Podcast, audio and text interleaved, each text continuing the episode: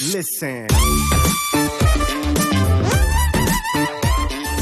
Äh, weil das war auch, muss man fairerweise sagen, der Stundenplan in diesem Semester war, wir hatten den Kurs Freitag morgens, mitten im Sommer. Es war höchste Temperaturen und ich kann ja aus Erfahrung sagen, Studenten, für die ist meistens Donnerstagnachmittag die Woche vorbei. Da geht es mit dem Trolley zum Bahnhof und dann geht es nach Hause. Und unser Kurs war wirklich voll. Also wir hatten einen Raum für 30 Leute, der war regelmäßig voll. Es war eine gute Beteiligung und die Leute hatten auch echt Bock drauf. Und ja, das ist so das Einzige, was ich dir sagen kann, was wir Hypertrophieartiges im mhm. Studium gemacht haben, aber selbst angefangen.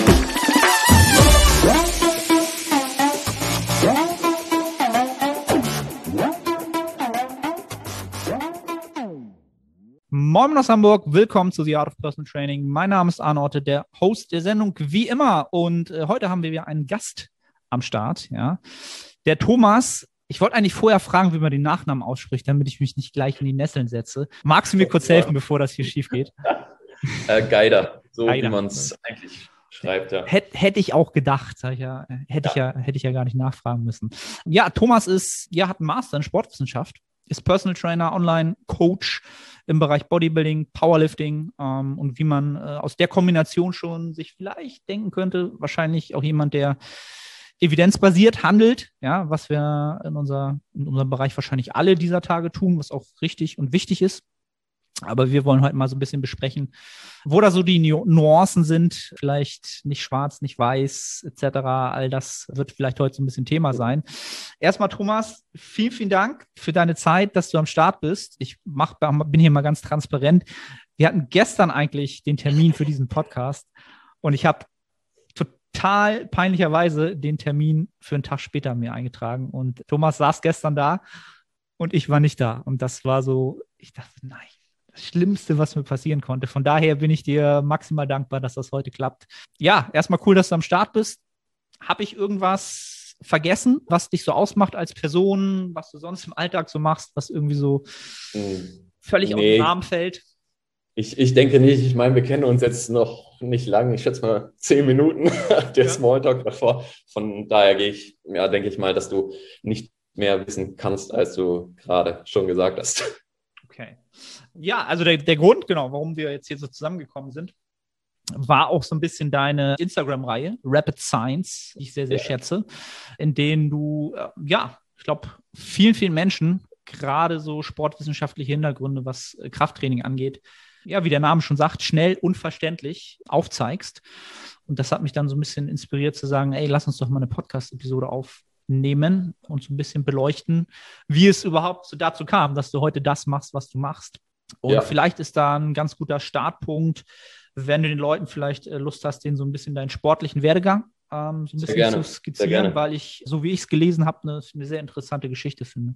Äh, ja, wie man es wie nimmt. Äh, erstmal vorweg, vielen Dank für die Einladung in deinen Podcast. Hat mich sehr gefreut. Und äh, ich würde sagen, ich starte jetzt einfach, die wichtigsten Punkte aufzuzählen. Mhm.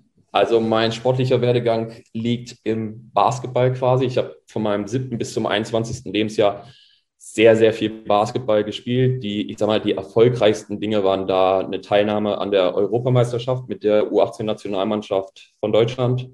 Dann hatte ich eine Teilnahme NBBL All-Star Game. Das ist die Nachwuchs-Basketball-Bundesliga. Und habe dann mit äh, 17 war es, glaube ich, meinen Profivertrag unterschrieben. Danach ging es dann nicht mehr ganz so rosig weiter. Ich glaube, vor der U20 EM hatte ich dann meine erste OP. Ich wurde an der Hüfte operiert. Dann habe ich ein Jahr ungefähr gebraucht, ja, für, für Rehab zum Zurückkommen. Hatte dann aber relativ zeitnah dann die zweite OP. Und nachdem ich dann wieder Rehab gemacht habe, ja, hat es sich so angebahnt, dass es nichts mehr wird. Also ich habe immer wieder dieselben Probleme bekommen.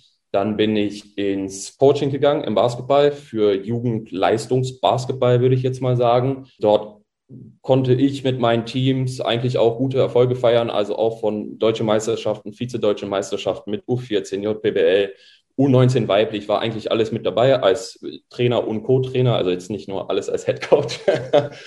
und zu der Zeit habe ich dann mein Abitur nachgeholt, weil das brauchte ich letztendlich, um, naja, das Sportstudium zu Beginn. Und deswegen habe ich das nachgeholt, lief auch alles prima. Besser als zu, meiner, äh, zu meinem ersten Anlauf, was das Abitur anging. Und naja, dann habe ich angefangen, Sport zu studieren im Bachelor in Paderborn. Und dann wird Basketball auf jeden Fall so ein bisschen weniger. Und dann ging es mehr ins Coaching für Kraftsport. Dort lag, lag so der Anfang, äh, ja, wir haben mit meiner Freundin angefangen, so als Projekt fürs Powerlifting, weil man wird immer interessierter, was Training und so weiter angeht. Und ich muss sagen, meine Freundin war sehr, sehr engagiert und auch relativ erfolgreich. Das war auf jeden Fall ein sehr glücklicher Start fürs Coaching, muss man ganz ehrlich sagen. Äh, hat sie sich gut gemacht und das hat natürlich auch ein gutes Licht auf mich geworfen. Und naja, dann hat sich das Coaching so entwickelt. Also ich habe das nie groß angekündigt oder ähnliches. Es kam dann so nach und nach Anfragen. Und ja, dann habe ich meinen Bachelor gemacht in Paderborn und dann bin ich nach Leipzig gegangen, um meinen Master zu machen in also auch Sportwissenschaften, Diagnostik und Intervention im Leistungssport hieß der Studiengang. Und nebenbei in Leipzig wurde natürlich Coaching ausgebaut. Wir haben mit Simon Wetzel, ich glaube, der war auch mal bei dir im Podcast. Simon war auch schon mal im Podcast, ja, auf jeden Fall. Genau, von Businesskraft. Meine Freundin und ich haben dann auch The Strength Minds gegründet. Ist im Prinzip so ein Zusammenschluss von uns Coaches, wo wir zum Beispiel Hypertrophie-Seminare gegeben haben, Powerlifting-Seminare und so weiter und so weiter. Und äh, wir haben auch zum Beispiel The Prep geschrieben, mittlerweile relativ, äh, ich sag mal, bekanntes Programm fürs Powerlifting. Und ja, Master abgeschlossen äh, Corona hat begonnen und jetzt äh, sitzen, wir, sitzen wir hier zusammen. Und äh, nehmen äh, Podcasts auf und nutzen Zoom genau. etc. Ja, okay, ja. aber, aber ab, ein Abschluss ist ja dann, das hat ja dann nochmal so stattgefunden, ohne wahrscheinlich ja, dann noch ohne große Einschränkungen. Ja, es war ein riesen Hickhack. Also Masterabschluss war wirklich ein riesen Hickhack. Hatte aber nicht nur mit Corona zu tun, sondern auch mit dem Studiengang selber und ein paar Leuten im Studiengang. Aber es, wir sind gerade so durchgeflutscht, sage ich mal. Also okay. Corona hat begonnen und wir wurden recht passend fertig mit unserem Master. Ja. Cool. Ähm, das wäre dann quasi auch schon so die, ja, oder wenn, wenn ich mal so zurückblicke, hört sich das halt so an, als wenn du natürlich so ein bisschen einfach durch die du wurdest ein bisschen gezwungen ne, an, die, an die Seitenlinie, an die ja, Seitenlinie ja. quasi im wahrsten Sinne des Wortes, ja. ne, von dem aktiven Sportler zum, zum Coach und Trainer und, und so weiter. Und daraus hat sich dann natürlich auch das Ganze wahrscheinlich auch so ein bisschen mehr entwickelt. Wenn man jetzt mal überlegt, dass du jetzt äh, ja auch den Master im, in den Sportwissenschaften hast, finde ich es immer ganz interessant, diese Menschen zu fragen, weil ich stand vor, boah, keine Ahnung, bestimmt vor zehn Jahren auch vor dieser Entscheidung. Willst du jetzt Sport studieren? Mhm oder wirst du halt gleich Personal Trainer? Das waren für mich so, so ja. die zwei, war für mich so, oh, was mache ich denn jetzt? So, ne? Und natürlich hört man dann so eher von, von seinen Eltern und ja, studieren und so, ist aber ganz wichtig. Ja, so, ne? Deswegen, damals habe ich mich dann halt zigfach umgehört so und ich wohne halt in Hamburg oder jetzt vor den Toren von Hamburg da kam halt nie gutes Feedback von den Leuten, die es schon gemacht haben oder die dann auch gedroppt sind sozusagen ja. aus dem Studiengang, dass das einfach, dass einfach in Hamburg nicht so cool ist. Ja. Wenn man jetzt einfach mal so schaut als hypertrophieaffiner Mensch, ja, oder sagen wir mal Krafttrainingsaffiner Mensch. Ja. Was ist so, was ist so das Realistische, äh, was, was man in so einem Sportstudium mitbekommt, was einem da wahrscheinlich so interessiert? Und wie groß ist der Anteil dessen, wo du sagst, ja, ist cool, aber muss ich halt irgendwie mitnehmen? Was kann man da so erwarten? Ja, ich, ähm, ich meine, ich wusste, dass die Frage ja kommt im Vorfeld. Und ich muss dir ehrlich gesagt gestehen, dass ich recht lange darüber nachgedacht habe, was wir eigentlich hypertrophieorientiertes gemacht haben. Und ich muss dir sagen, dass ich ja die Erfahrung, die du gemacht hast, beziehungsweise erzählt bekommen hast, absolut bestätigen kann. Also ich kann dir sagen, dass ich in meinem Bachelor und Master wirklich, wirklich, und das ist nicht gelogen, so gut wie nichts Hypertrophie ähnliches, dass wir das irgendwie gemacht haben. Mhm. Eine Sache gab es, die kam aber gar nicht von der Uni, sondern die haben wir mehr oder weniger für die Uni gemacht. Ich habe in meinem Master hatte ich einen Dozenten, der war Kraftsportaffin, der kam aus dem Weightlifting, das war ein super korrekter, offener Typ. Äh, den hatte ich irgendwann mal gefragt, ob es irgendwie die Möglichkeit gibt, ähm, in der Uni selbst ein Seminar anzubieten für, für Hypertrophie, weil es gab es nicht. Und ich weiß, dass die Studenten daran interessiert sind und Bock darauf haben. Und deswegen habe ich gefragt, ob wir sowas machen können. Und mit mir, äh, mit wir meine ich wieder Simon Wetzel und mhm. Julia Kunstner und mich, ob wir das selber anbieten können. Und dann hat er uns praktisch so ein bisschen Platz geschaffen im Stundenplan und dann konnten wir ich sag mal, von Masterstudenten für Masterstudenten ein ja, Pflichtkurs anbieten, was Hypertrophie angeht. Und äh, das war ziemlich cool. Das war auch wirklich erfolgreich und du hast richtig gemerkt, dass die Studenten darauf Bock hatten, mhm. äh, weil das war auch, muss man fairerweise sagen, der Stundenplan in diesem Semester war, wir hatten den Kurs Freitag morgens, mitten im Sommer. Es war höchste Temperaturen und ich kann dir aus Erfahrung sagen, Studenten, für die ist meistens Donnerstagnachmittag die Woche vorbei. Da geht es mit dem Trolley zum Bahnhof und dann geht es nach Hause. Und unser Kurs war wirklich voll. Also wir hatten einen Raum für 30 Leute, der war regelmäßig voll. Es war eine gute Beteiligung und die Leute hatten auch echt Bock drauf. Und ja, das ist so das Einzige, was ich dir sagen kann, was wir Hypertrophieartiges im mhm. Studium gemacht haben, aber selbst angepackt. Okay, krass weil also ich habe dann auch immer drüber nachgedacht, so vielleicht hat man ja einfach auch falsche Erwartungen an, an, so, ein, an, an so ein sportwissenschaftliches Studium und scheinbar ist es ja auch Vielleicht, Fakt ja. und Realität. Und dann habe ich halt immer überlegt, okay, du hast ja diesen Studiengang auch nicht belegt, also weißt du ja auch überhaupt nicht, was für Inhalte sie dann gemacht haben. Ja. Aber müsste das dann nicht eigentlich, so wie ich Sport kennengelernt habe und nur rein aus meiner, ich sage jetzt einfach mal laienhaften, ja, alles, was ich mir selbst beigebracht habe, Erfahrung, müsste das doch aber eigentlich da drin vorkommen, weil das ist, das spielt doch in, in, in alles mit rein und ja. nicht nur ein bisschen. Und dann denke ich mir, okay, äh, ja gut, ist vielleicht, was glaubst du, warum das hier in Deutschland vielleicht, oder ich denke mal, dass es hier in Deutschland, dass da einfach noch nicht so viel Bezug dazu ist? Also ich, ich muss ja auch dazu sagen, meine Erfahrungen gehen jetzt nur von den Universitäten aus, wo ja. ich studiert habe. Ja.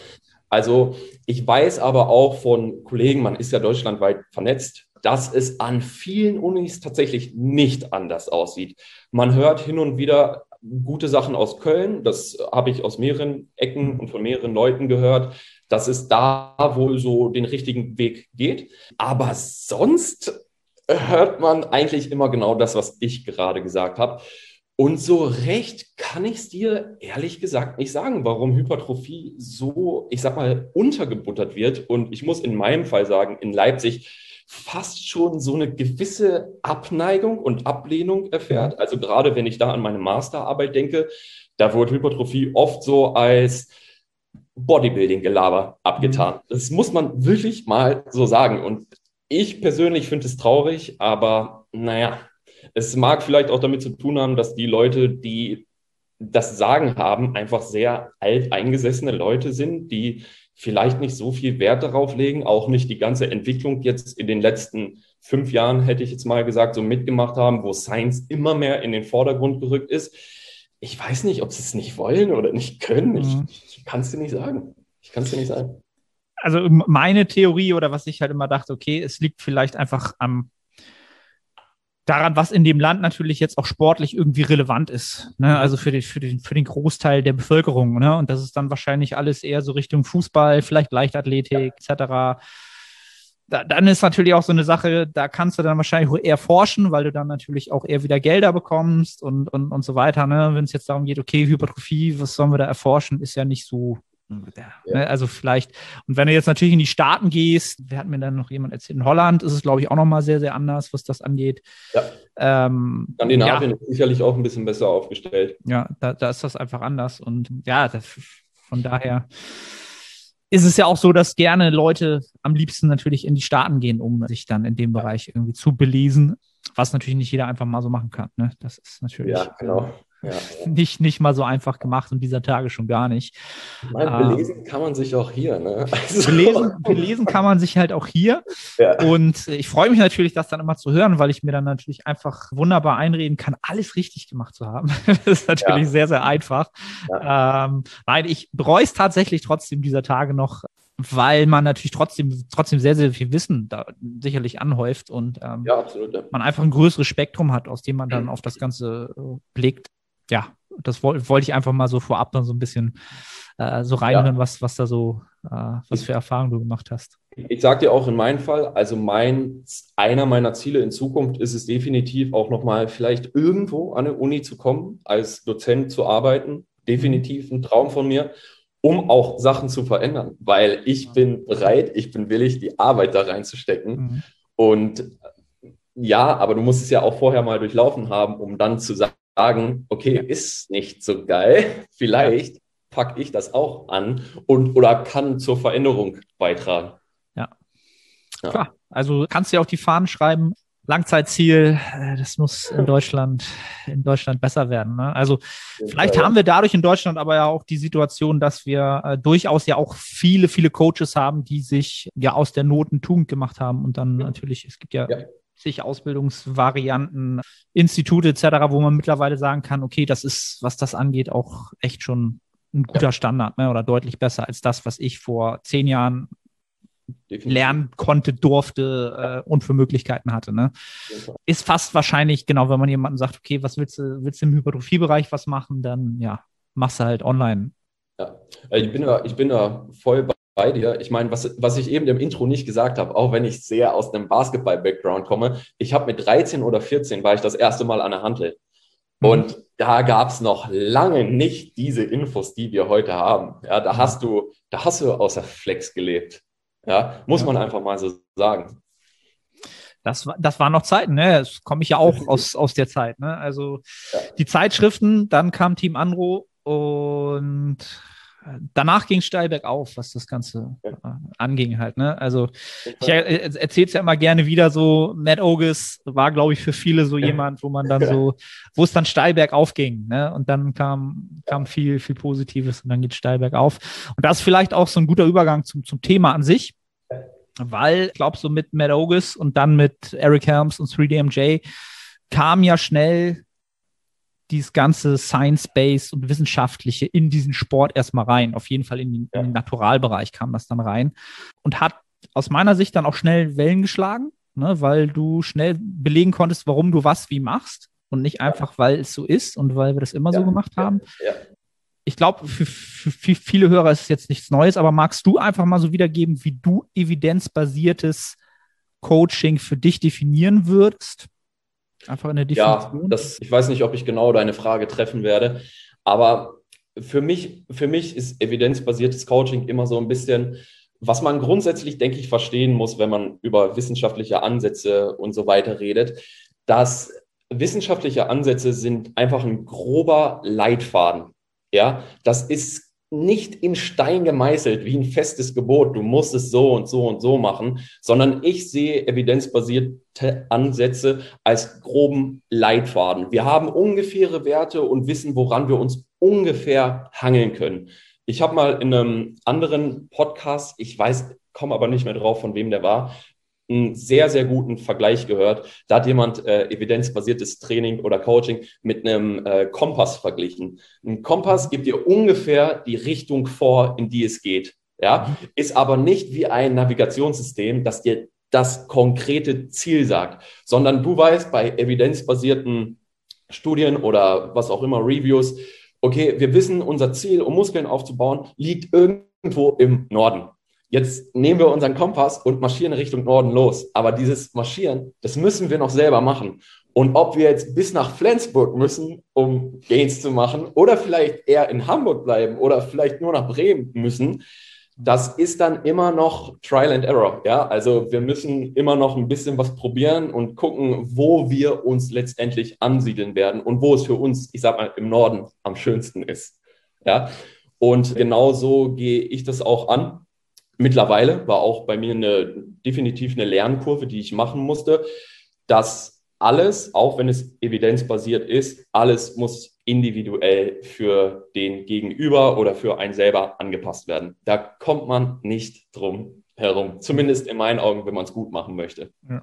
Finde ich einen Hammervergleich also ich liebe Vergleiche allgemein, das ist, finde ich immer sehr, sehr cool. Ähm, und der ist natürlich besonders gut. Äh, falls jemand weiß, wer das war, wo das war, gerne irgendwie melden, damit wir den ja. Leuten dann Props geben können. Äh, ich ich gucke auch nochmal nach. Absolut geiler Vergleich. wenn es darum halt geht. Genau, also geht genau in die Richtung, wo ich so, so ein bisschen hin will.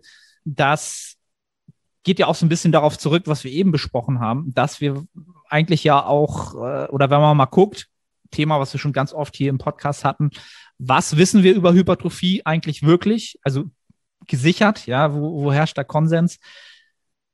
Und das ist halt nicht so viel, wie wir denken, dass wir es wissen oder oftmals glauben, dass wir es wissen würden. Und deswegen ist halt dieses Individuelle und ähm, dieser Kompass und die, die Richtung ist schon wichtig.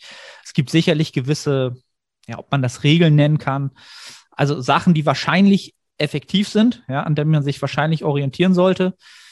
Aber dann halt auch noch ganz viele Sachen, ja, die dann in, sehr, sehr individuell sind. Und das ist halt für mich auch etwas, ja, was im, für mich als Coach ich komme halt eher aus dem Bereich, ne, weil ich ja auch so einen Background gesagt habe. Ich komme aus der Zeit Team Andro und ja, da ja. hat man halt gekickt, wie mache ich das jetzt? Da gibt's halt die Ikonen, die machen das und die Coaches, die da irgendwie gut sind und die sagen, die machen das und dann probiere ich es halt aus. Ja. So, ne? Und dann probierst du es aus und dann kriegst du dann einen Erfahrungswert. Ne? Dann hast du ja, einen Erfahrungswert aber wir haben ja jetzt, es gibt ja doch sehr, sehr, sehr gute Studien und dafür ist ja jetzt sozusagen auch deine Rapid Science Serie eine gute, ein gutes Beispiel für, ja. dass es da sehr, sehr viele Leute gibt, die mittlerweile dort ja super ambitioniert forschen und das auch in guter Weise tun. Da ist dann immer so ein bisschen die Frage für mich, wie sehr lässt sich dieses, diese, diese Studie am Ende des Tages natürlich auch irgendwie auf die Praxis übertragen? Was ist da so dein Erfahrungswert oder ähm, wie, wie, wie behandelst du das Thema immer so? Moin Moin, ich bin's Arne. Kurze Unterbrechung, um dich auf unseren Coaching-Service hinzuweisen. Wenn du schon des Längeren damit kämpfst, deinen Hypertrophie-Fortschritt konstant positiv auszurichten und du eine sehr persönliche und motivorientierte Zusammenarbeit mit einem Coach schätzen würdest, dann check den Link in der Beschreibung und melde dich. Ja, ja, wie du so ein bisschen sagst, man weiß die ungefähren Richtlinien und an denen versucht man sich natürlich entlang zu hangeln. Es gibt aber auch in sportwissenschaftlichen Studien einfach immer noch mal Sachen, die, ja, die sind nur bedingt anzuwenden. Also wenn ich jetzt einfach mal so überlege, was oft äh, vielleicht früher mehr ein Thema war als heute, aber was ist die beste Tageszeit zum Trainieren? Mhm. Wann kann man am besten hypertrophieren? Und ich weiß nicht, wie das bei dir ist. Ich kann dir nur sagen, wie es bei mir ist. Keiner von meinen Klienten kann sich aussuchen, wann er über den ganzen Tag verteilt trainiert. Das äh, passiert bei keinem. Selbst die Studenten sind mehr oder weniger an irgendeinen Plan gebunden und die gehen halt dann trainieren, wenn es ihnen am, ja, am besten ist, wann es am besten passt. Ne? Ah, ich meine, der Tag hat auch nur begrenzte, begrenzte Stundenanzahl und von daher muss man zum Beispiel bei solchen Sachen gucken, naja, äh, wie, wie mache ich es? Oder ein anderes Beispiel, jetzt mal, jetzt einfach nur mal angenommen, ist, ist nicht der Fall, aber einfach nur mal angenommen, irgendeine Studie würde sagen, drei, eine Dreierfrequenz für einen Muskel ist besten. Und das muss man machen. Das gibt äh, signifikante Gains für alle. Naja, wenn du jetzt einen Klienten hast, der einfach nur zweimal die Woche zum Training kommt, naja, was, was willst du machen? Also, weißt du? Und äh, da muss, muss man Abstriche machen. Ich denke, es ist auch wichtig zu sagen, jetzt, wenn wir bei diesem Kompass-Vergleich vielleicht mal bleiben, wir haben ja in Studien auch immer, vielleicht nicht immer, aber wirklich sehr oft Ausreißer. Ja, in Studien werden uns ja immer nur ein Durchschnitt angezeigt. Und wir haben immer Ausreißer, die nach oben und nach unten wandern. Und vielleicht haben wir sogar Ausreißer, die überhaupt nicht im Norden die, die Gains finden, sondern vielleicht sogar ein bisschen weiter südlich. Ja, wenn ich hier, Volumen ist immer ein äh, gern genommenes Thema. Äh, ich sag mal, der, ja, der gängige Konsens besagt so 10 plus harte Arbeitssätze pro, äh, pro Muskelgruppe pro Woche sind gut und ich sag, die meisten Experten sagen irgendwas zwischen 10 und 20. Und ich, ich kann dir sagen, ich habe auch super Erfolge mit Klienten gemacht, die weniger machen. Ich habe aber auch Klienten, die auch bei manchen Muskelgruppen eventuell deutlich drüber liegen. Ja, also wie gesagt, auch hier wieder die individuelle Anpassung, die du halt gut hinbekommst, wenn du mit deinem Gegenüber kommunizierst, ne? mit dem redest. Ich meine, das ist ja das, was wir im Coaching machen. Klar habe ich meinen Leitfaden und am liebsten würde ich so und so und so machen, aber natürlich durch den Austausch, durch die Ergebnisse und wie das Coaching und so weiter läuft, wird es natürlich immer angepasst. Und selbst wenn das mal gegen die Wissenschaft spricht, naja, dann ist das so. das, was soll man da machen? Ich meine. Und das ist ja auch, äh, gerade wenn man halt bedenkt, dass wir halt nicht so weit sind, also in, in, in dieser Wissenschaft, wie vielleicht im, keine Ahnung, wo wir schon 100 Jahre forschen oder 200 Jahre forschen, ist das ja auch nichts, was irgendwie verwerflich wäre oder so halt, ne? Also aus meiner Sicht nichts ja, verwerflich wäre. Also genauso wie ich es äh, überhaupt nicht verwerflich finde, auch immer Leute anzuschauen, die halt vermeintlich das komplett außen vor lassen und sagen, ey, ich mache das so, wie ich es immer gemacht habe oder wie mein Coach das halt macht. Und wenn die Erfolge trotzdem eintreten, ja, dann ist es doch völlig legitim, dass sie es vielleicht besser machen könnten oder optimierter machen könnten, wenn sie vielleicht zwei, drei Dinge abändern würden, wäre ja schön und gut. Äh, trotzdem kommen sie ja in ihrem Sport voran und oftmals ja. auch signifikant voran halt. Ne? Absolut, ja. Und das, das ist dann immer so etwas, wo ich, wie soll ich das sagen? Eine Zeit lang war ich, ich persönlich jetzt, hat mich dieses Science-Based und das Ganze sehr, sehr fasziniert, hat mich mhm. aber auch unglaublich ausgebremst als Coach. In dem Sinne, dass ich natürlich überlegt habe, okay, was weiß ich jetzt? Ah, okay, ja. alles klar, das ist das Optimum, in Anführungsstrichen. Ja wie kriege ich das jetzt für alle Klienten umgesetzt? So und ne, ja, dann fängst du halt an, deinen kompletten Coaching-Prozess zu zu scannen und zu sondieren und zu überlegen, okay, wie kann ich halt das Sheet so anpassen, dass alle das und das und das und so ja. machen und dass ich die, die und die, die Parameter habe. Absolut. Und dann fängst du halt an, an deinem Coaching-Prozess zu arbeiten, aber wirst dann halt langsamer im individualen Prozess. So, das mhm. habe ich dann schnell gemerkt. Ja also das für mich ist das immer, war das so eine Phase, sehr, sehr starke, äh, hat mich das sehr, sehr stark geprägt. Und dann habe ich gemerkt, da passiert jetzt aber auch so viel. Also es kommen ja. so viele Studien, dann kamen die ganzen Research Reviews zum Glück. Ne? Also ich meine, ja. Alan Aragon macht das ja schon seit was weiß ich wie lange. Gab es ja auch schon zu Zeiten, da hätte man sich das schon mal reinziehen können, wusste man ja. nur nicht. Ja. Ähm, und dann habe ich irgendwann gemerkt, ich muss damit aufhören sogar, mir das alles reinzuziehen, weil ich wie soll ich das sagen? Natürlich, so wie bei dir auch, wächst so ein Coaching dann, ne? Also du hast ja. immer mehr Klienten, du hast halt auch immer mehr Arbeit und mehr Arbeit mit der Arbeit. Also du musst natürlich einfach auch in der Arbeit drin sein, mit den einzelnen Absolut. Menschen am Prozess arbeiten. Dann willst du aber am liebsten immer noch gleichzeitig natürlich Neues lernen. Ja. Und damit musste ich halt aufhören, weil mich das komplett wahnsinnig gemacht hat. Ne? Weil wenn du was Neues lernst, willst du es natürlich gleich umsetzen oder hinterfragst das und guckst, wo kann ich das vielleicht mit jemandem mal ausprobieren.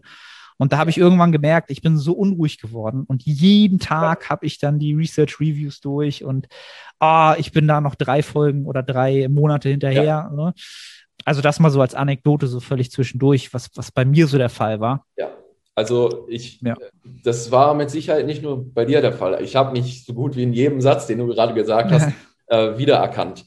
Weil ich denke, am Ende des Tages ist das, diesen Spagat zu schaffen zwischen Science und Praxis ist sehr, sehr wichtig, weil ich sehe das in meinem engsten Kreis bei Freunden, die auch, ich sag mal, einen evidenzbasierten Ansatz haben. Und bei mir selber habe ich es auch gesehen. Die sind irgendwann nur noch mit Planen beschäftigt. Mhm. Oder mit, ich nehme noch das rein, äh, machen eine Einheit, stellen wieder alles um. Ah ja, dann ist noch das Review rausgekommen, wie du sagst. Ich versuche das noch umzustellen und mach das und das und das. Und sind eigentlich nur noch mit Planen beschäftigt, statt mit dem Training selbst. Mhm. Also das, alles, was du gesagt hast, darin, äh, genau dasselbe habe ich auch durchgemacht. Und äh, eine lange Zeit, muss man auch sagen. Es ist halt, es ist super interessant weil dann, oder da kannst du ja vielleicht auch mal das Feedback geben, dann hat, kam aus meiner Sicht so ein bisschen auch der, dann ist das ein bisschen so, so gekippt, so in unserer kleinen Blase und dann ging es halt wieder so ein bisschen in die andere Richtung, so nach dem Motto, ja, Science, schön und gut, aber wir wissen, dass wir nicht so viel wissen und wir müssen ja irgendwie jetzt mal, da ging es wieder so in die Hardcore, ja. den Hardcore-Bereich so ein bisschen mehr. Ne? Also einfach so gefühlt. Das muss gar nicht so sein, einfach in meiner Wahrnehmung, wir leben ja in dieser Instagram-Blase so. Ja. Da kam dann so der Gegenpol. Ja und da, das war auch genau in dem Moment, wo ich diesen Over, Overkill hatte, so ein bisschen ja. halt. Ne? Und dann finde ich es halt super interessant zu sehen, genau, wie finde ich jetzt diesen Spagat, von dem du eben gesprochen hast, halt. Ne? Ja. Wo kriege ich da so die Spagat hin? Ja, diesen, ja, das ist ja auch das Evidenzbasierte, dass du halt auch deinen, deinen Erfahrungswerten noch genügend Raum gibst, ja, und sie auch richtig einsortierst und dem Individuum ja. so zukommen lässt, dass er ja diesen Buy-in hat, dem, dem man im Englischen immer spricht, und dass es dann halt auch wirklich umsetzt. Und das war für mich dann immer viel, viel wichtiger. Ne? Also für mich kam dann im Coaching, in meinem Prozess, für mich als, als Coach, dieses Thema Buy-in und dieses ganze psychologische viel, viel wichtiger kam mir das dann da habe ich viel mehr drüber gelesen und viel mehr mitgemacht als mit der, der Sportwissenschaft an sich. Was, was jetzt mal interessant wäre, ja, wenn man. Mir, ich muss war, kurz einhaken, kannst du nochmal die letzten 20 Sekunden bei mir okay. War, war kurz, hat kurz gehakt, ne? Ja. Ich, dachte, ich dachte so, jetzt, jetzt, guckt er aber ganz genauso. Ne? Ja, okay, ja. war eingefroren. aber was habe ich, was habe ich zuletzt gesagt? Genau, dass, dass ich zuletzt gar nicht mehr mich mit der Sportwissenschaft so groß beschäftigt habe, sondern eher mit den psychologischen äh, Grundparametern, was dieses typische Thema Buy-in und, und, und sowas angeht. Das hat mir dann einfach nochmal oder einen ganz, ganz wichtigeren Weg ge geebnet für dieses individuelle Coaching und dieses klientenzentrierte Coaching. Aber das, das ist ja auch etwas, was jetzt rein für mich individuell in dem Moment etwas war, wo ich jetzt so ein bisschen drauf hinaus will, ist, mal so, sich so ein paar Beispielthemen zu nehmen ja. Einfach mal zu schauen, äh, wie du das so handhabst. Gerade mit dem Hintergrund, dass du natürlich auch viele Studien liest. Ne? Trotzdem noch, sieht man ja an, an den Rapid Science Geschichten. Und wie du das dann verhältnismäßig auch individuell umsetzt für den einzelnen Klienten ne, zum Beispiel. Und ich habe ja so ein paar Themen geschickt, vielleicht, ne, was, was könnte man da so coolerweise besprechen. Und das erste war so das typische Thema, so Range of Motion, ja, Bewegungsumfänge. Ja. Ja, kannst ja so ein bisschen mal darauf eingehen, wenn du magst. Ja, absolut. Ich würde sagen, wir fangen erstmal an, was uns die Evidenz zur Range of Motion gibt. Äh, da gibt es ein Review von äh, Schönfeld und Grigic 2020. Also recht aktuell. 2020 ist noch recht aktuell, wenn man über äh, Wissenschaft spricht. Und auch hier ein Review, also viele Studien zusammengefasst, wo die Grundaussage im Grunde war, dass im Unterkörper ist eine große Range of Motion zu, zum gewissen Punkt förderlich. Und im Oberkörper ist es noch völlig unklar. Das muss auch mal fairerweise gesagt werden. In Studien wird fast immer gesagt, es bedarf weiterer Evidenz und weiterer Untersuchung, was ja auch gut ist, dass man einfach dranbleibt. Aber im Oberkörper war es so, da hatten die eine Studie zum Bizeps und eine Studie zum Trizeps. Und beim Bizeps äh, war die volle Range of Motion etwas besser und beim Trizeps war die Partial Range of Motion, und ich glaube, das war die einzige Studie im gesamten Review, wo die Partial Range of Motion signifikant besser war als die volle Range of Motion. Und gerade beim Unterkörper, um darauf nochmal zu sprechen zu kommen, weil ich ja gesagt habe, bis zu einem gewissen Punkt ist eine volle Range of Motion besser. Dort gab es zwei Studien, eine von Blomquist et al. von 2013. Die hat im Grunde, ich sage jetzt nicht die genauen Gradzahlen, aber die hat im Grunde so einen Hofknicks als, Kniebeuge, äh, als Kniebeuge und eine Kniebeuge, die ungefähr bis parallel ging, verglichen äh, bezüglich Hypertrophie im Quadrizeps. Und die hatten sechs Messpunkte am Quadrizeps und an allen sechs Messpunkten war die, äh, die Kniebeuge bis zu parallel äh, signifikant besser. In fünf von sechs Punkten und im sechsten Punkt war sie besser, aber nicht äh, signifikant. Und dann gab es noch eine weitere Studie, äh, Studie von Kubo et al. 2019 war es, glaube ich. Dort haben die im Grunde eine Half Squat, also bis parallel, und eine Ass to Grass Squat verglichen. Und dort kam nämlich raus, dass die, die Hypertrophie für den Quadrizeps in beiden Gruppen fast gleich war. Die S2 Squat war minimal besser als die, die halbe Squat. Dafür war die volle Range of Motion besser im Adduktor und in den Glutes. Dort waren die signifikant besser. Im Hamstring gab es keine Unterschiede.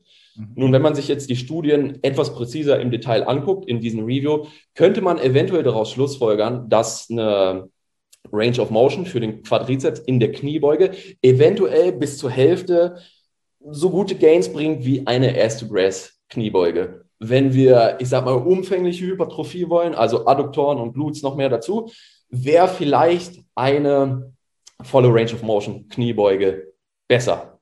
Trotzdem, ich weiß jetzt zum Beispiel im Coaching, okay, wenn mein Klient nur, nur mit vernünftiger Form bis, bis, bis zur Hälfte beugen kann, dass er sehr wahrscheinlich trotzdem adäquate Hypertrophie für den Quadrizeps erhalten kann. Eventuell müssen wir dann nochmal den Adduktor oder die Glutes oder sonst was eventuell nochmal mit Isolationsübungen angehen.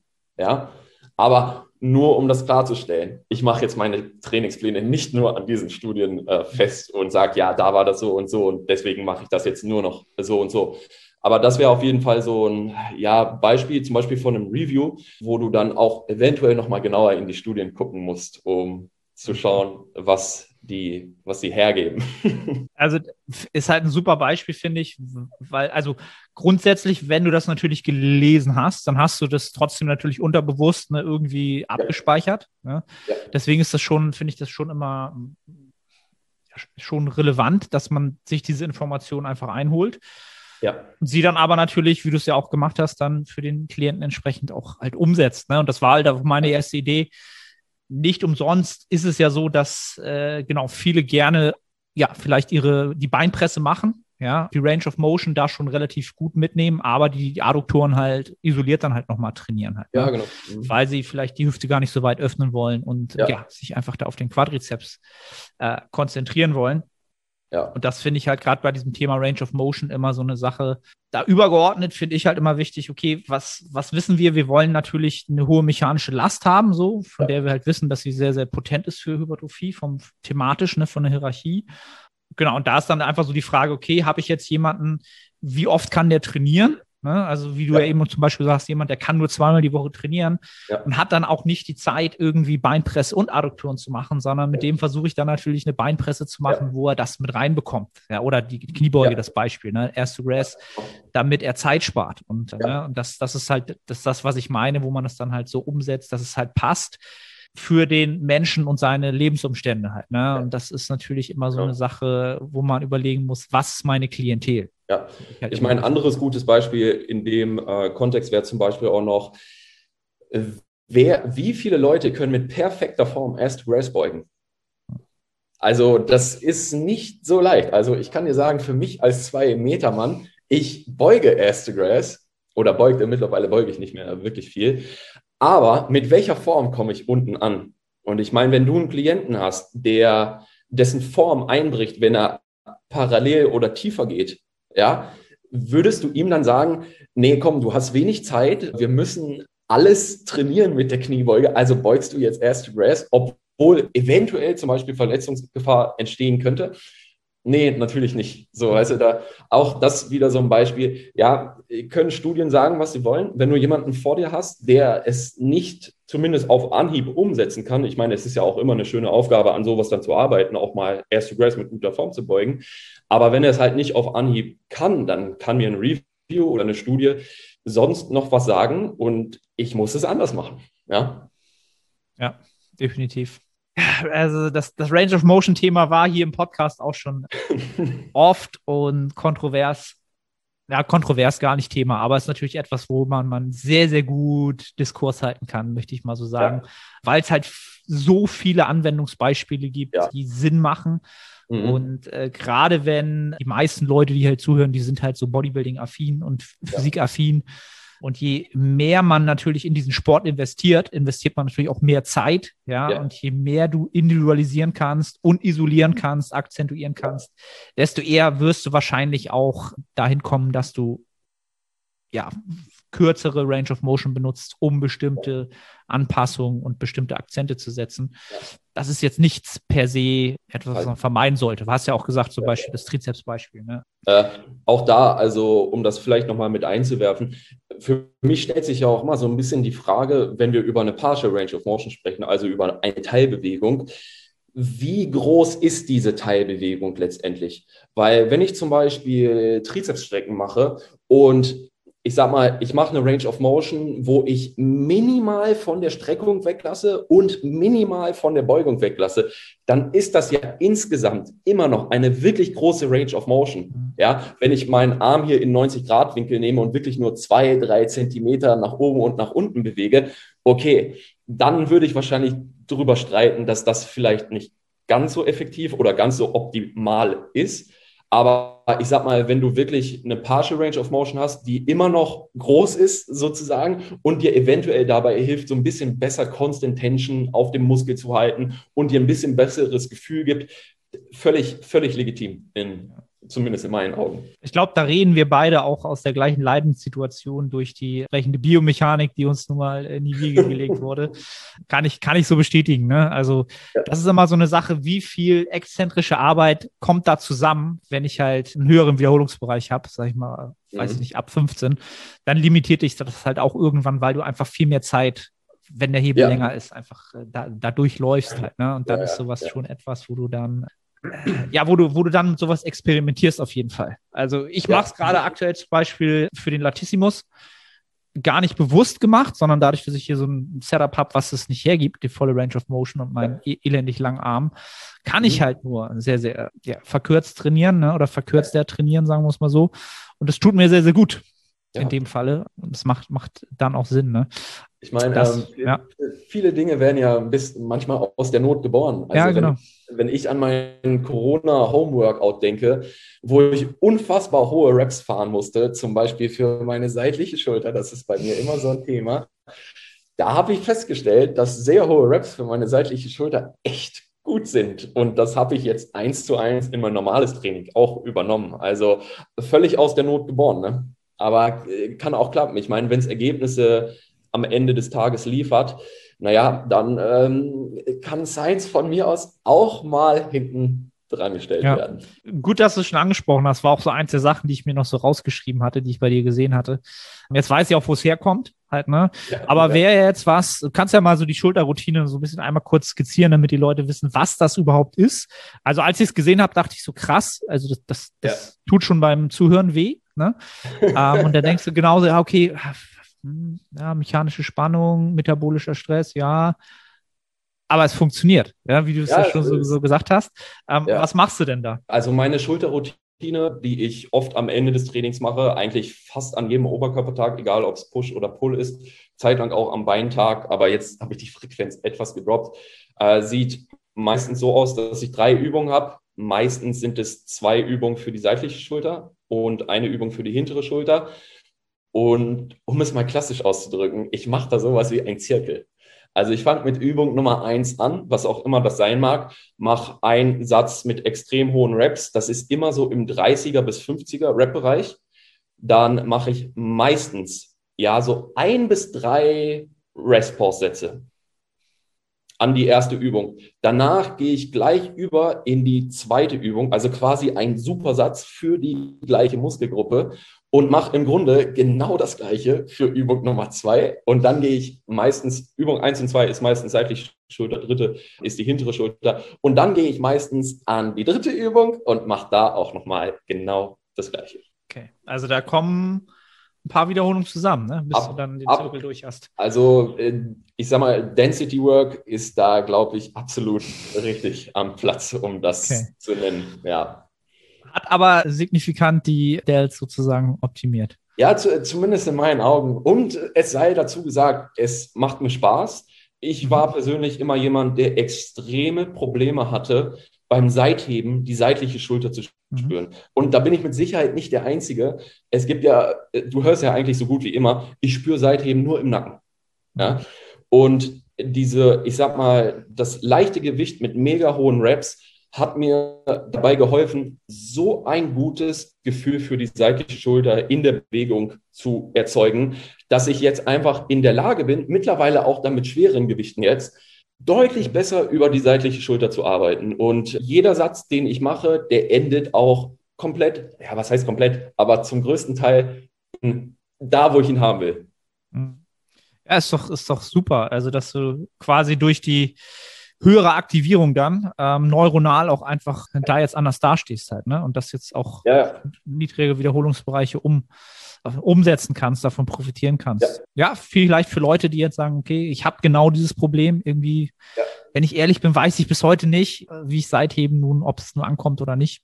Aktiviert die Dinger mal so richtig und dann brennt das wenigstens und kriegt ihr Feedback, wo was ist. Ja, ich äh, einfach mal ausprobieren. Ne? Ich meine, die, die meisten, die da einen Podcast hören, die gehen wahrscheinlich mehrmals die Woche ins Training. Von daher opfert mal ein, ein Slot für eine Übung und äh, einfach mal ausprobieren. Ja, also es sind nur die Schultern, sagen wir es mal so, ne? Also das ist jetzt nicht, dass man da irgendwie die Arbeit für den Quadrizeps irgendwie, aber das ist ja auch immer so eine Sache, was mir da in dem Moment halt so einfällt. man will ja oftmals oder viele sind dann vielleicht auch im Umkehr oder im anderen Extrem gar nicht bereit dazu, Sachen auszuprobieren, weil sie dann ja. ihren Prozess ja unterbrechen müssten. Ja, oder diese, dieses ja. kontinuierliche unterbrechen müssten. Ne? Mhm. Kennst du das, wo du sagst, ah, aber ja. ich habe jetzt diese Routine und die mache ich jetzt fünf Monate, weil sonst weiß ich nicht, ob es funktioniert. Eigentlich äh, grundsätzlich ja was Gutes, ne? aber äh, wenn man gar nichts mehr ausprobiert, ja. Weißt du, das ist genau der Grund, warum es so schwer ist, in Studien, was Hypertrophie angeht, mhm. gute, erfahrene Leute ranzubekommen, mhm. weil diese Leute nicht bereit sind, ihr Training aufzugeben für, für, weiß ich nicht, acht Wochen, für zwölf Wochen, für 16 Wochen oder was auch immer. Ja. Deswegen fehlt es oft an, an Studien mit, äh, ich sag mal, fortgeschrittenen Probanden. Das, ja, es ist halt immer das Problem, ne? dass du genau diese Leute nicht, nicht bekommst. Und ich kann es halt komplett verstehen. Ich wäre ja. halt genau der Mensch, der dann sagt, so, ja, okay, Sportwissenschaft, Hypertrophie. Ich rede immer davon, dass das viel geiler wäre, wenn wir da wirklich auch Menschen hätten, wo das super ja. übertragbar ist. Aber wenn du mich fragen würdest, na, dafür ist mein Training dann doch zu wichtig. Ne? Ja, das, also, äh, ne? also bin ich ehrlich, wäre ich ja, wahrscheinlich auch so jemand. Ne? Ja passenderweise quasi zu dem, zu dem Schulterthema, wo du sagst, du hast jetzt einfach eine, eine bessere Ansteuerung, auch der seitlichen Schulter wäre jetzt quasi der Übergang zum nächsten Thema. Die, ja, wie sagt man das denn im, im Deutschen? Körper-Geist-Verbindung, ist das der deutsche Begriff dafür, für die Mind-Muscle-Connection? Mind-Muscle-Connection. Ich, ich glaube, das sollten wir lieber im Englischen lassen. Okay, das hört sich dann immer so, so ein bisschen Word an, Körper-Geist. Ja, egal, ja. die Leute wissen, was ich meine. Ja. Ähm, Finde ich aktuell tatsächlich ein Thema, womit ich mich doch auch wieder mehr befasse, gerade was wieder so äh, Sportwissenschaft angeht. Aus dem Grunde heraus, aus meiner persönlichen Erfahrung heraus, habe ich dem immer sehr, sehr hohen oder habe ich das immer sehr, sehr hoch bewertet, ja, von dem, wie wichtig die Mind-Muscle-Connection ist, weil es dir natürlich auch ein Feedback gibt, neuronal. Also du ja. hast dieses, du kriegst ein Feedback. Da macht es Klick in deinem Gehirn und du merkst, irgendwo passiert irgendwas. Ja, definitiv. Aber es gibt ja, glaube ich, mittlerweile auch genügend äh, Datenlage, die dann äh, nicht unbedingt sagen würde, es ist, es ist nicht immer das ja. Wichtigste oder gar nicht so wichtig, wie man denken würde. Also genügend, äh, mit dem Wort würde ich mich echt stark zurückhalten. Ja, okay. Weil tatsächlich über einen langen Zeitraum, wo quasi eine Mind-Muscle-Connection gemessen wird, was dann letztendlich dann auch so ein bisschen in EMG-Aktivierung und so weiter resultiert, ähm, gibt es gar nicht so viel, was Hypertrophie angeht. Also es gibt immer Studien, äh, wo gezeigt wird, okay, eine Mind-Muscle-Connection ähm, gibt dir einen höheren EMG-Ausschlag, aber gibt dir zum Beispiel eine Mind-Muscle-Connection auch über einen längeren Zeitraum eine Hypertrophie.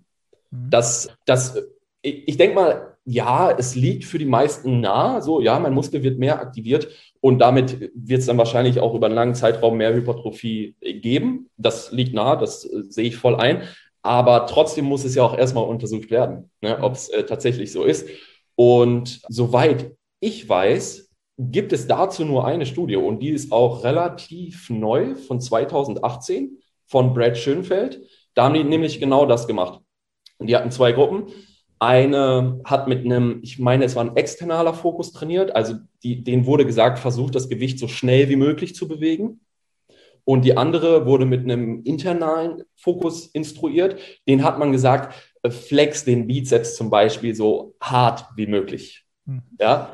Und da ist zum Beispiel rausgekommen, dass die internale Gruppe, also die, ich sag mal, mit Mind Muscle Connection trainiert hat, im Bizeps signifikant stärker hypertrophiert hat als die andere Gruppe für den Quadrizeps. Und ich glaube, dort haben die Leg Extension gemacht. Äh, dort war das nicht der Fall. Dort gab es keine signifikanten Unterschiede. Wenn ich mich recht erinnere, war die externe Gruppe, wenn ich sie jetzt mal so nennen darf, sogar ganz, ganz leicht besser, aber nicht wirklich der Rede wert. Mhm. Ja? Also hier, wenn wir auf die Datenlage gucken, okay, eine Mind-Muscle-Connection, eventuell, wenn wir uns nur nach der Evidenz richten, für den Trizeps vielleicht brauchbar, für den Quadrizeps vielleicht nicht brauchbar. Dort aber auch wieder wichtig zu sagen, auch hier waren es Anfänger. Ja, ein Anfänger in meinen Augen wird eine Mind-Muscle-Connection auch in acht Wochen nicht so gut hinbekommen, wie du zum Beispiel, der eventuell 18 Jahre trainiert hat. Ja, Und ein Anfänger, wenn ich so überlege, wird wahrscheinlich auch eher eine gute Mind-Muscle-Connection hinbekommen im Bizeps, weil jeder flext mal irgendwann seinen Bizeps. Ja, ich meine, der liegt auch nah zum Kopf, den kannst du sehen und denke, ich kann mir vorstellen, dass es einfach leichter ist, als eine Mind-Muscle-Connection im Quadrizeps zu erzeugen für einen absoluten Anfänger. Mhm. Definitiv. Was, genau, was, was mir da immer durch den Kopf geht, und ich bin halt immer jemand, der das Ganze immer so, ja, klar, immer aus meiner Erfahrung auch mit Klienten dann durchdenkt und, und mh, hm, was könnte es jetzt sein? Ich denke schon, dass das irgendwie, wie du schon sagst, wenn du in den Sport reinkommst, schon zu einer gewissen Weise etwas sein kann, was dir stark helfen kann irgendwie überhaupt grundsätzlich Muskel, Muskulatur zu aktivieren und zu einem größeren ja. Maß zu aktivieren, ja. also den Muskel ja. auf seiner kompletten Länge vielleicht zu aktivieren und zu welchem Grad kann ich die Muskelfasern auch aktivieren, also bis zur motorischen Endplatte, wie viel kriege ich da an Aktivierung raus? Ähm, aber für mich macht es auch durchaus Sinn, dass man natürlich sagt, okay, wenn ich mir jemanden anschaue, der macht eine Leg Extension, ja, und da schießt die Hüfte nicht hoch und nichts anderes, sondern das Gelenk macht genau das so. Und ja. das ist alles kontrolliert. Ähm, er sagt aber, er hat ein hohes Gewicht drauf, merkt gar nichts mehr, ob er das nun über den, Quadri über den Quadrizeps macht. Es muss ja, ja der Muskel tun. Weil wir wissen ja, ja wir mhm. wissen ja die Funktion, es kann, können nur der und der Muskel machen. Dann klar, also was soll es denn sonst sein? Das ist dann immer so die Sache, wo ich sage, okay, und da kommt für mich dann immer so ein bisschen ins Spiel wieder der, der Klient an sich, das Individuum. Was macht ihm denn Spaß? Ja, und, und klar, mhm. ja. Was ja. macht er dann auf lange Sicht? Und wenn jetzt jemand sagt, ja, ich bin halt dieser typische Genießer, der halt so eine Leg Extension macht und sagt, so, oh, ich merke so im Quad so jeden einzelne Faser, ja, so bis ja, zur Endkontraktion. Und der andere sagt, ey, ich will einfach Gewicht ballern, so, ne? Also ich will, will richtig, ich will stark sein, so. Ich will der, ne, im Gym muss das knallen. Beides wird sicherlich bis zu einem gewissen Grad funktionieren. Und da ist für mich dann halt immer eher die Frage so, wie lange performt ein Athlet auf einem möglichst hohen Niveau mit dem Ansatz, den du nun hast, der ja bestimmte Regeln halt äh, hat. Ne? Ja, Und da ja. ist so Mind-Muscle Connection etwas, ja, was dann werden wir wahrscheinlich schwer, schwer sagen können, ne? was, was da nun. Ja, das, also, wenn wir uns zumindest die Studienlage angucken, ist es wirklich, wirklich dünn. Also gerade auf äh, lang angelegte Hypertrophie-Studien, äh, definitiv. Aber das ist halt auch so eine Sache, Mind-Muscle-Connection. Wie lange predigen das die Bodybuilder? Ja, und die, die können auch schon mal durchaus recht haben. Ich meine, äh, die, ich guck dir manche an. ja. Also, wenn die sagen, okay, das gibt ein gutes Gefühl und das lässt dich besser wachsen, dann, dann kann man da auch schon mal durchaus äh, zuhören. Also, ich persönlich bin auch je, jemand, der natürlich auch bei bestimmten Übungen, ist natürlich auch übungsabhängig, ne? Ähm, der viel mit Cues arbeitet und äh, die Cues geben dann natürlich so ein bisschen auch ich sag mal, so eine Stütze für eine bessere Mind-Muscle-Connection. Ja, wie willst du eine, eine Rap einleiten? Wie, wie willst du reinsqueezen? Was kannst du machen mit deinen Geräten, damit das besser funktioniert?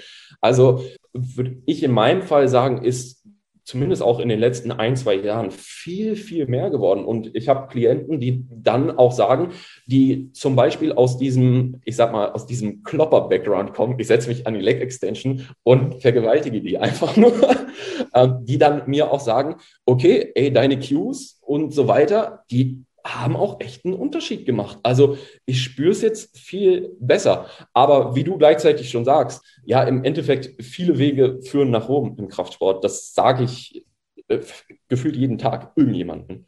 Also ja, wenn ein Ansatz für dich funktioniert und es klappt, dann mach ihn auch weiter. Ja, es mhm. ist nicht schlimm, auch wenn die Wissenschaft was anderes sagen wird. Genau, und probier's aus. Ne? Also ja, genau, genau. das ist dann immer so ein bisschen, äh, diese, ich nenne es immer diesen Welleneffekt. Ne? Mhm. Du wirst immer Phasen haben, genau, wo du sagst, oh, ich bin so voll in diesem Mind-Muscle-Ding drin. Mhm. Das mhm. gibt mir gerade total was und ich entwickle das, mich das jetzt irgendwie weiter. Ja. Und irgendwann hast du dann genug davon und sagst dann, ja, ich, ich, ich brauche jetzt wieder, ich will jetzt doch eher wieder Richtung mechanische Last und irgendwie, ne? Und das ist ja, immer ja. so wellenartig. Das ja. sehe ich bei mir, das sehe ich bei fast allen Klienten. Ja. Das ist natürlich auch etwas, ja wie soll ich das sagen, was für mich immer dafür spricht, habe ich jetzt gar nicht aufgeschrieben, aber so Adaptionswiderstände. Ne? Also der Körper wird natürlich auch irgendwann besser da drin, äh, die Adaption ja. möglichst kleiner zu machen, die du dann nun äh, dir erfahren musst. Ja. Äh, was dann einfach sinnig ist, dass du dann natürlich auch irgendwie ähm, schlechtere Ergebnisse bekommst, wenn du immer das Gleiche machst, sowohl physiologisch als auch psychologisch. Dann ja. willst du wieder was anderes machen. Und das ist natürlich auch etwas, was wir als leistungsambitionierte Athleten natürlich auch irgendwie machen müssen. Also ich, ich, verstehe das voll und ganz, aber ich würde trotzdem an einer Sache einhaken, gerade weil du auch mechanische Last äh, benutzt hast. Mechanische Last, schön und gut, die, die wollen wir, die brauchen wir, um zu hypertrophieren. Ähm, ich, ich bin persönlich aber ein Freund, und das kann jeder anders sehen, ich, ich mag es halt, wenn die mechanische Last auch da ankommt, wo sie ankommen will. Weil ich denke, es gibt viele Übungen einfach, die, ich sag mal so, wenn du das Gewicht irgendwie bewegen willst, dann wirst du das bewegen. Nur die Frage ist, kommt es überhaupt noch da an, wo du es eigentlich letztendlich geplant hast? Also, weißt du, wenn du einen Latzug machst und das Ding einfach nur runterscheuerst, naja, ich, ich, ich kann dir nicht sagen, ob es optimal ist, ne? Eben, also da bin ich, ich bin da auch eher wahrscheinlich auf deiner Seite, definitiv, aus Erfahrungswerten heraus, aber ich schaue mir auch gerne die Jungs an, die äh, das eher so ein bisschen anders sehen. Ne? Also es gibt ja auch ja, Übungen, ja, wo du durchaus hohe mechanische Lasten bewegen ja, kannst. Ne? Also ich meine, einen schweren Hip-Hinge oder eine schwere Beuge, das, das wenn du die gut sagen. hinkriegst, ey, das ist schon, da kriegst du viel raus für das, was du einsetzt, natürlich. Ne? Also Definitiv. Schon. Also gerade, du hast das beste Beispiel genannt. Also ich würde niemanden irgendeine Mind-Muscle-Connection für den ADL empfehlen. Ja, sieh zu, dass du eine gute Form hast und sieh zu, dass du das Gewicht gut bewegst. Auf was willst du denn beim ADL wirklich achten? Also, oder bei einer Kniebeuge? Da arbeitet so viel, na dann viel Spaß mit allen Muskeln eine Mind-Muscle-Connection zu erzeugen. Also klar, das ist Mind Muscle Connection auch super übungsabhängig. Ja? Ich, ich wollte damit jetzt auch gar nicht sagen, dass ich bei jeder, bei jeglicher Übung irgendwie äh, auf Mind Muscle Connection schwöre. Also genau, man muss halt im Prozess schauen, dass es halt ja. funktioniert, dass ja. man halt vorankommt. Ja. Das wäre jetzt nochmal wieder so ein anderes Thema. Ne? Was gibt es für Indikatoren? Was gibt es für, ja, äh, wie kann man Hypertrophie überhaupt sichtbar machen? Wie funktioniert es überhaupt? Das wäre aber nochmal was anderes. Wenn wir jetzt gerade so dabei sind, das passt vielleicht gerade zum Thema, die Einflussgröße äh, Muskelversagen ist ja. ja. quasi auch so ein bisschen die äh, ähnliches Thema. Ne? Ist es die Mind-Muscle-Connection? Ist es das Gewicht? Ist das Muskelversagen? Wie, wie hoch ist die Relevanz ja, für, unser, für unseren Sport? Ja. Oder vielleicht auch nicht. Ja, ich glaube auch mit eins der kontroversesten Themen der letzten das, zwei Jahre, drei Jahre. Das, ja. ja. ich glaube, das ist genau so ein bisschen Volumen und äh, relative Intensität ist, sind sicherlich die Themen, wo sich die Geister scheiden. Mhm. Also, wo du, ich sag mal, eher die Science, ich stecke die Science-Leute jetzt einfach mal in die Schublade, dass man nicht unbedingt zum Muskelversagen trainieren muss und den Bro, was auch immer das jetzt heißen soll, der sagt, es muss immer bis zum Muskelversagen trainiert werden. Also wenn du mich fragst, die Wahrheit liegt auch hier wieder irgendwo in der Mitte. Ich, ich komme aus einer Zeit, als man damals angefangen hat zu trainieren, da gab es nichts anderes außer Muskelversagen. Ich, ich glaube, dass es auch heute noch viele Leute gibt, die gucken dich schief an, wenn du denen sagst, naja, starte vielleicht den Blog mal mit API 7 oder 8. Ja, wir beide wissen, dass wenn das vernünftig ausgeführt ist, auch das sehr, sehr anstrengendes Training ist. Ja? Aber ich sag mal, der Bro, der guckt dich an, schüttelt mit dem Kopf und natürlich wird er bis zum Muskelversagen trainiert, auch bis zum konzentrischen Muskelversagen. Also nicht nur die letzte Rep schaffen und sagen, okay, das war's jetzt, das war die ABG 10, sondern auch die letzte Rep, die dann nicht mehr vollendet wird, die wird noch gemacht. Klar. Ja. Was, was würde denn jetzt sozusagen die aktuelle Datenlage da so ja empfehlen? Moin Moin, Arne hier. Ganz kurze Unterbrechung, um dich auf die Nettohypertrophie hinzuweisen. Du strebst nach maximaler Hypertrophie, du fragst dich, ob das Steigern des Gewichts auf der Handel oder doch eher die Mind-Muscle-Connection Priorität hat, ob die Intensität, also die Nähe zum Muskelversagen ausschlaggebend sind oder doch eher ein dynamisches Trainingsvolumen. Kurz gesagt, alle diese Faktoren sind relevant, wenn es um Hypertrophie geht. Die Nettohypertrophie bietet eine Trainingsplanung, die all diesen Faktoren gerecht wird und einen Zeitraum von vier Monaten über drei Phasen, also drei Mesozyklen, jedem der genannten Faktoren zur passenden Zeit seine stärkste Rolle spielen lässt. Die einzelnen Phasen sind so gestaltet, dass die Ergebnisse in Form von Anpassungen die nächste Phase befeuern. Diese Phasenpotenzierung ermöglicht es auch, Adaptionswiderstände, also Prozesse, die positive Anpassungen mit der Zeit kleiner ausfallen lassen, zu kontern und über alle drei Phasen möglichst viel Nettohypertrophie zu produzieren. Wenn du also ein Trainingssystem suchst zu einem fairen Preis, dann schau jetzt in die Beschreibung und ich freue mich, dich bei der Nettohypertrophie begrüßen zu dürfen. Also es äh, zu dem Thema speziell gab es jetzt sogar in diesem Jahr im Januar noch eine, ich gucke kurz nach, das war eine Meta-Analyse. Also auch was äh, aus der Wissenschaft, was sehr, sehr gut ist, worauf man sich schon mehr oder weniger verlassen kann. Und dort kam bei den größten Teil der Studien raus, äh, dass es keinen Unterschied macht, ob wir bis zum Muskelversagen trainieren oder nicht. Sogar bei, ob wir jetzt Kraft angucken oder Hypertrophie angucken. Wenn du dir jetzt wieder einzelne Studien davon rauspickst, werden diese Studien wieder in alle Richtungen gehen. Da gibt es Studien, die sagen, ja, Muskelversagen ist besser für Hypertrophie, ist besser für Kraft. Dann wirst du Studien haben, die sagen, es ist, äh, äh was habe ich gerade gesagt? Also kein Muskelversagen ist besser als äh, Eismuskelversagen für Hypertrophie und Kraft und so weiter und so weiter.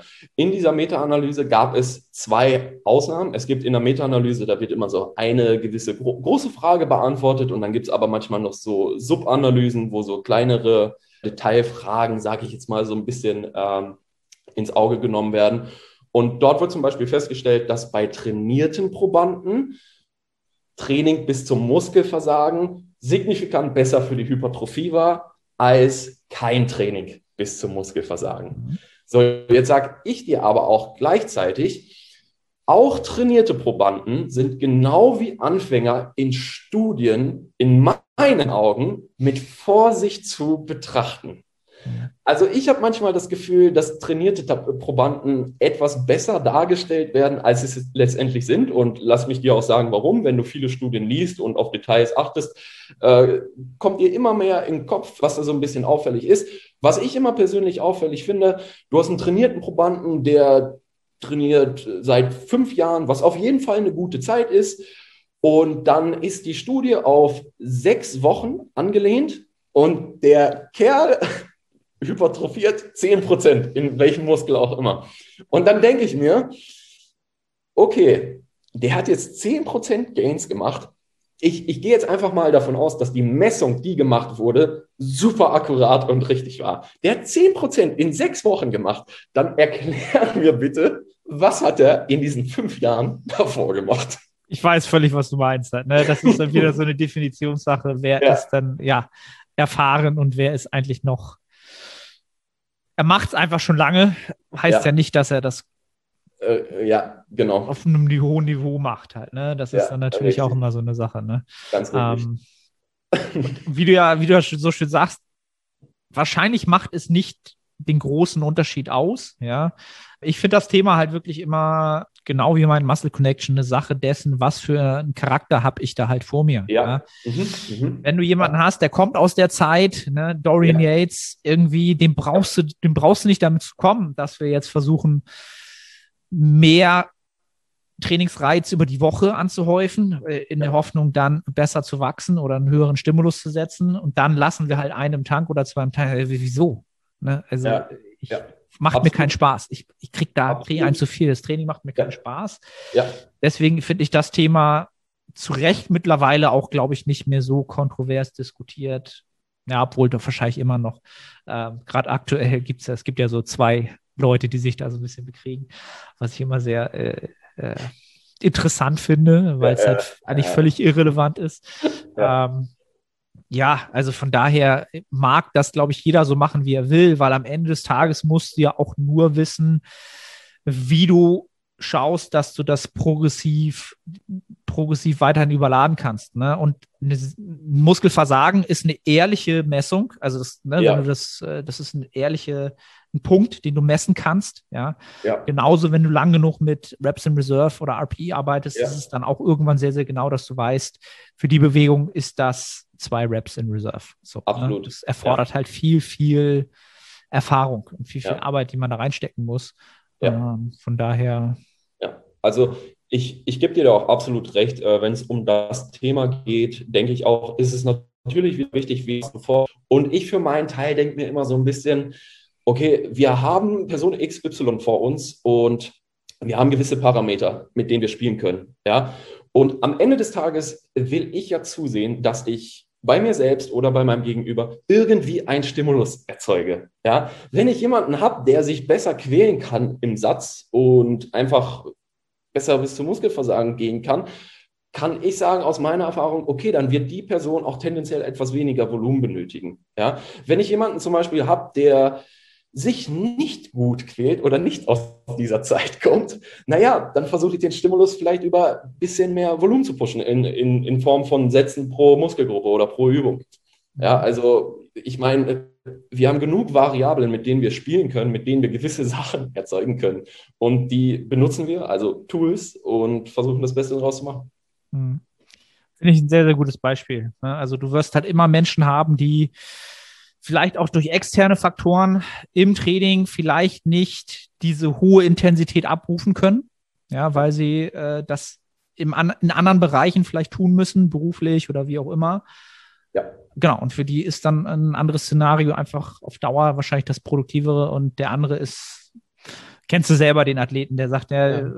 wie war das Training? So Session RPE, ja, Session ja. RPE ist egal, es ist halt immer, ist immer geil, ist immer anstrengend. Ja, ja. aber meinst du nicht, dass das Beintraining mehr anstrengend ist als die Push-Einheit? Nee, ist beides gleich anstrengend. So, und das, äh, ey, ne, also muss man nicht verkomplizieren. Am Ende des Tages wird dann, wird dann trainiert und äh, so funktionieren Menschen unterschiedlich. So, und das ja, ist, ist völlig, völlig richtig. Am Ende des Tages müssen wir ja nur sehen, dass wir so aussehen, wie wir aussehen wollen. Ähm, genau. Und da uns, uns diesen Zielen halt nähern, ne? Ja. Cool. Ähm, ich glaube, was hatte ich, ein Thema hatte ich noch aufgeschrieben, Muskelfasertypische Hypertrophie. Ja, ähm, genau. Ist, glaube ich, auch immer ein ganz schwieriges Thema. Schwierig. Weil ja. das, genau, kannst du jetzt mal sagen, ich glaube, da, da wird es ganz wild. Äh, ja, ja. ja, ich, ich fange einfach mal an. Ja. Also auch da gibt es ein äh, Review von auch Schönfeld und Grigic. Ich meine, Schönfeld hat an so gut wie an allem partizipiert und äh, dort gibt es ein Review, wo sich genau das angeguckt wurde um das vielleicht klarzustellen, was wir überhaupt meinen. Bei dem Thema geht es einfach nur darum, schaffe ich es mit wenig Gewicht und hohen Wiederholungen eher Typ 1 Fasern hypertrophieren zu lassen und schaffe ich es mit viel Gewicht und wenigen Wiederholungen Typ 2 Fasern hypertrophieren zu lassen. Und darum ging es so ein bisschen in dem Review. Dort sind, glaube ich, elf Studien waren es äh, mit eingeflossen. Und ich glaube, drei oder vier Studien haben im Grunde genau das gezeigt, was ich gerade gesagt habe. Also Low, äh, low, ähm, low Load, also wenig Gewicht bis zum Muskelversagen, hat äh, Typ 1 Fasern mehr angesprochen und High Load zum Muskelversagen hat er Typ 2 Muskelfasern angesprochen. So, jetzt haben wir aber noch sieben andere Studien waren es, glaube ich, die komplett gemischte Ergebnisse haben. Mhm. Äh, tendenziell waren die Ergebnisse, als ich es überflogen habe, eher so in diese Richtung, dass du, ja, ich hätte mal gesagt, dass du mit schweren Lasten eher so auf Nummer sicher gehst und schwere Lasten etwas besser abschneiden für, für beide Muskelfasern. Ja, sind aber, wie gesagt, nur so ein bisschen Tendenzen. Und auch da, wie es bei fast jedem Review am Ende steht, es bedarf noch weiterer Untersuchungen, weil aus den Ergebnissen, die man dort vorfand, kann man noch kein klares Fazit draus ziehen. Mhm. Ist, ist halt immer so ein Thema, das hört sich, glaube ich, für die meisten erstmal super interessant an. Ne? Weil dann, dann hört man halt immer, okay, ähm, die schnell zuckenden Muskelfasern haben ein höheres Hypertrophiepotenzial ne, als, die, mhm. als die langsam zuckenden.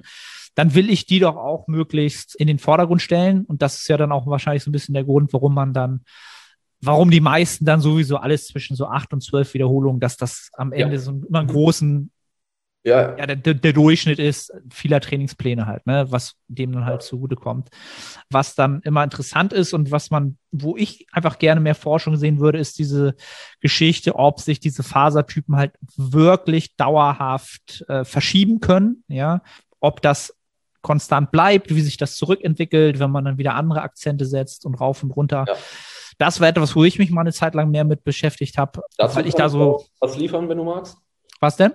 Äh, ich sag, dazu kann ich dir auch was mhm. liefern, wenn du. Ja, ja cool. Äh, das ja. habe ich letztens im Stronger by Science Podcast von Greg Knuckles mhm. und äh, Traxler heißt er, ne? Eric Traxler, ja. gehört, äh, weil auch definitiv ein Thema für mich, was sehr interessant war. Wenn ich es richtig auf die Kette bekomme, hat Greg Knuckles da gesagt, dass man im Grunde, du hast ja auch gewisse Hybridfasern, ja, mhm. die aus äh, Slow Twitch und Fast Twitch bestehen. Und genau diese Hybrid Hybridfasern sind es wohl, die du halt eher Richtung Typ 1 switchen kannst oder Richtung Typ 2X switchen mhm. kannst. Und wenn ich das Beispiel richtig auf die Kette bekomme, hat er sowas in der Art gesagt, du hast im Grunde zum Beispiel 40 Prozent äh, Slow Twitch, 40 äh, Prozent Fast Twitch und dann hast du eventuell noch 20 Prozent äh, diese Hybridfasern. Und er sagte, ich zitiere jetzt einfach mal Greg Knuckles, weil ich viel von dem halte und denke, der weiß, wovon er spricht, dass du genau diese Hybridfasern halt eher zu in eine Richtung drängen kannst oder halt in die andere Richtung. Äh, schwieriger oder eventuell auch gar nicht möglich, weiß ich nicht mehr, ist es bei diesen reinen Fasern. Also wenn du nur, wenn du reine Typ 1 oder reine Typ 2 hast, die kannst du wohl, wenn ich mich richtig erinnere, nicht wirklich switchen mhm. lassen. Mhm.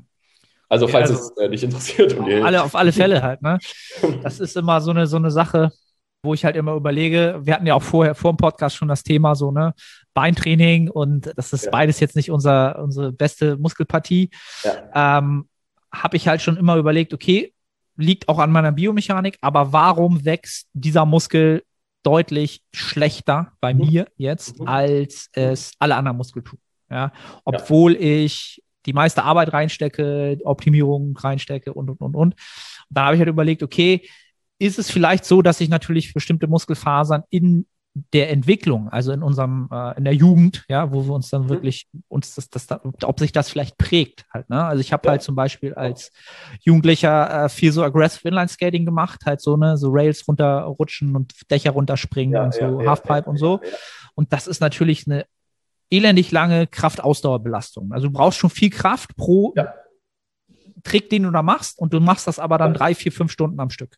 So, mhm. dann in meinem Kopf, ne, also, okay, vielleicht haben die sich wirklich so Slow, Slow Switch so manifestiert, ja, von 14 mhm. bis 20, dass ich heute einfach auf Slow Twitch Training besser reagiere. Und das war jetzt so eine Erfahrung, die jetzt durch den Lockdown ja. kam, als ich genau wie du hier dann irgendwie, keine Ahnung, Sissy Squats und, und was weiß ich mit 30 Wiederholungen und so gemacht hat und auf einmal ja. kamen die Beine halt. Ne? Aber ja. dann weiß halt nicht, okay, mhm. sind das vielleicht jetzt die Adaptionen, die reinkommen von dem letzten halben Jahr Training im Gym? Weißt ja, du nicht. Ne? Das kannst du halt nicht so, so feststellen. Deswegen fand ich das Thema halt interessant.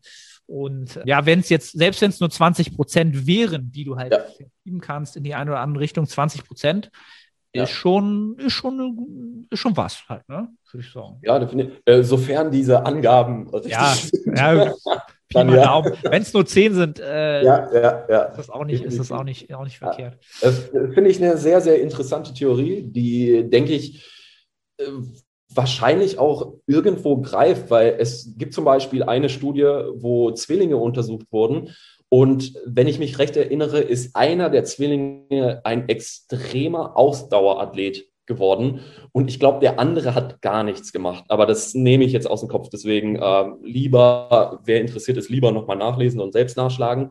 Und dort meine ich, dass man auch gesehen hat, dass der Ausdauerzwilling halt deutlich mehr Typ 1 Fasern hatte, also Slow Twitch Fasern. Und äh, würde, würde für mich hinkommen, dass eventuell auch schon in der Jugend eine sehr, sehr, ja, eine Belastung, die du sehr oft und lange gemacht hast, könnte ich mir vorstellen, dass es durchaus prägend äh, sein kann in diese Richtung. Da habe ich es mir dann versaut mit dem Bodybuilding. Aber eine coole Zeit, würde ich nicht missen wollen. Auch nicht dieser Tage. Hat enorm Spaß gemacht. Bodybuilding ist da deutlich verletzungs, da bleibt man verletzungsfreier als bei solchen äh, Sportarten, wenn ja. man, das, wenn man ja. das so nennen kann. Ja. Äh, cool. Ja, Thomas, ich glaube, da haben wir schon ein paar gute Beispielthemen gehabt, wo man so ein bisschen sehen konnte. Jetzt nimmt man sich die Studienlage. A, erstmal, was kann ich da rausziehen? Ist das überhaupt übertragbar auf mich? Ja. Und wie ist vielleicht die individuelle Umsetzung halt für einen Coach Absolut. oder für, für jemanden an sich? Wenn die Leute jetzt, ich habe ja von dieser Rapid Science Reihe geredet, wo finden die Leute dich im Internet, damit sie das auch mal sehen, was ich da äh, die ganze Zeit anpreise? Also du hast, bei mir hat es wieder richtig krass gehakt. Du hast gefragt, wo die Leute mich finden, oder? Ja, genau. also bei Instagram Thomas89Guider müsste ich da heißen. Äh, auf meiner Internetseite trainingsystemguider.de und äh, ich mache sogar hin und wieder mal ein YouTube-Video. Auch es geht meistens so in die Science-Richtung. Äh, ich, boah, ey, ich glaube, ich heiße bei YouTube einfach nur Thomas Geider. So wie ich geschrieben werde. Wenn man das eingibt, dann müsste man das finden. Ja, findet ihr alles in der Beschreibung oder in den Show Notes. Also braucht ihr gar nicht lang gucken. Ähm, das wird, wird da abzurufen sein. Einfach draufklicken und dann äh, ja. einfach mal äh, reinschauen. Ist auf jeden Fall sehr, sehr, sehr empfehlenswert über alles, was wir gerade gesprochen haben. Ähm, das einfach mal schnelle Überblicke. Auch die YouTube-Videos, die dann in, in Dev sind sozusagen, fand ich auch alle sehr, sehr gut. Von daher, ja, schaut da rein, absolute Empfehlung. Und ich danke dir für die Zeit, für den Input. Bitte, bitte, ich habe zu danken. Hat sehr, sehr viel Spaß gemacht und bedanke mich bei den Zuhörern wieder fürs Zuhören. Bis dato, also bis jetzt, bis zum Ende. Wie immer, lasst eine Review da bei iTunes, Spotify, was auch immer. Und dann freue ich mich und der Thomas sicherlich auch. Wenn ihr Fragen habt, Feedback habt, gerne Fragen stellen und dann ja, gucken wir, dass wir das beantworten. Ich sage ciao, ciao und bis zum nächsten Podcast.